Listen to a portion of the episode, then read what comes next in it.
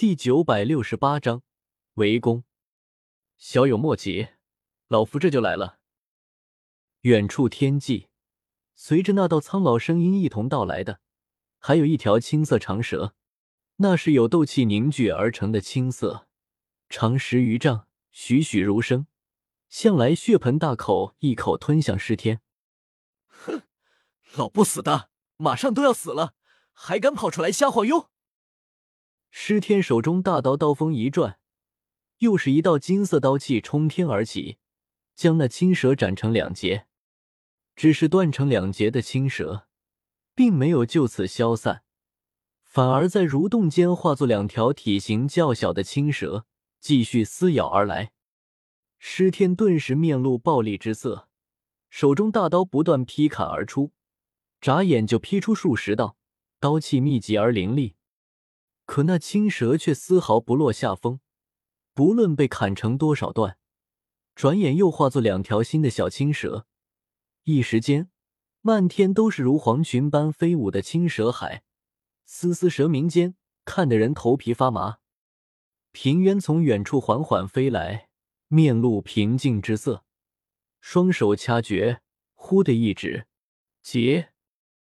刹那间，无数小青蛇弹射飞出。速度快了一大截，宛如一柄柄青色飞剑，洞穿空间，攒射向尸天。难缠的老东西，给本座滚开！尸天被这一招逼得颇为狼狈，仰天发出一阵怒吼，音波冲击间，竟掀起一道肉眼可见的白色音爆，隐隐有狮吼声响起。砰砰砰！漫天青蛇在音波冲击下。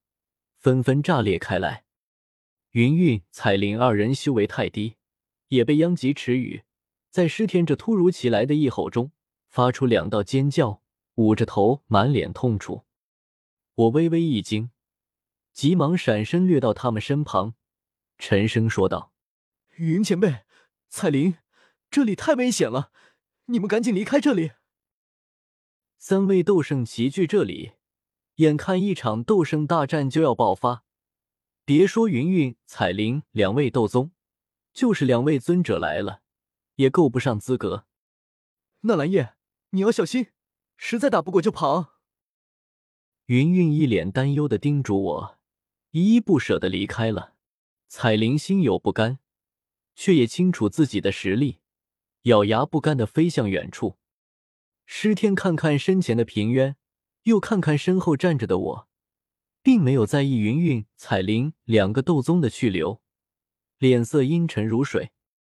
同时面对两位斗圣强者，哪怕其中一位只是刚刚度过斗圣劫的新晋斗圣，对他来说也极其危险。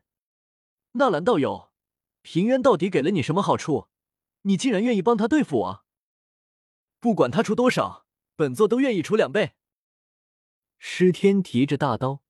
阴恻恻说道：“要知道，你只是一个新晋斗圣，可不要被平渊当枪使了。刚刚踏入圣者之境，还什么都没做，就莫名其妙陨落在这里了。”我好笑，这尸天身材魁梧，看着光长肌肉没长脑子，竟然还知道在这里挑拨离间。我和平渊道友间的情谊，你不会懂的。尸天见吓唬不住我，脸色阴沉几分。又看向平渊，两人也是老对手了，光是交手都不知道有几次，只是从来没分出过生死。平渊，你马上就要老死了，现在你联合纳兰叶杀了本座，等你再老死，西北疆域就只剩下纳兰叶一个斗圣了。师天不甘心，又继续挑拨平渊，到时候你就不怕天蛇府和我失明宗都被他灭了？倒不如你自己安心在天蛇府内安享余生，本座以后和纳兰叶两分西北疆域，你天蛇府也能在夹缝中求得一条活路，岂不更好？平渊笑了起来，看看我，又朝尸天摇头。老夫觉得你一定要比我先死，这样最好。尸天低吼：“你就非要杀了我，然后把西北疆域留给纳兰叶？”平渊叹息。我快老死了，世界终归是他们这些年轻人的。他看着我的年轻活力、英俊潇洒，眼中流露出浓浓的羡慕。大限将至，此乃天数，除非他能突破到斗帝境界，否则已经没几年好活。而我才刚刚晋升斗圣，若是再好好养生，活个几千年时光肯定没问题。要知道，古猿、魂天帝他们那个不是活了几千年的老怪物，甚至到现在，他们也没有寿命枯竭的迹象，就是因为他们在斗圣之中，也属于极其强大的那种。这个世界就是如此，实力越强，寿命越悠久。好，好，好！诗天怒极反笑，面露狰狞之色。本座倒要看看，你们一个快老死的，一个新晋的，两人联手又能拿本座怎么样？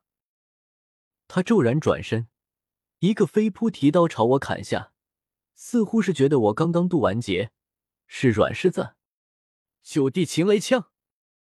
我双手持枪，一记上格将他砍下的大刀挡住。金铁交击声中，狂暴的力道震得我手臂发麻。这尸天的肉身力量也不弱。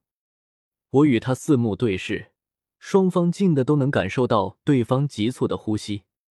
师天目光凶狠疯狂，我眼睛闪了闪，再次召唤出人间星火和弱水三千，水火相交。火海与流水共存，同时朝他笼罩过去。好！师天张口就是一声咆哮，狂暴的音波声中，火海和流水霎时被震碎。我双耳也是一阵发痛，巨响贯耳，脑子都有些发闷。尸天刀势一变，一抹璀璨的金色刀气亮起，横刀朝我颈脖抹来。这要是被砍中了，我的项上人头绝对不保！诸神刺！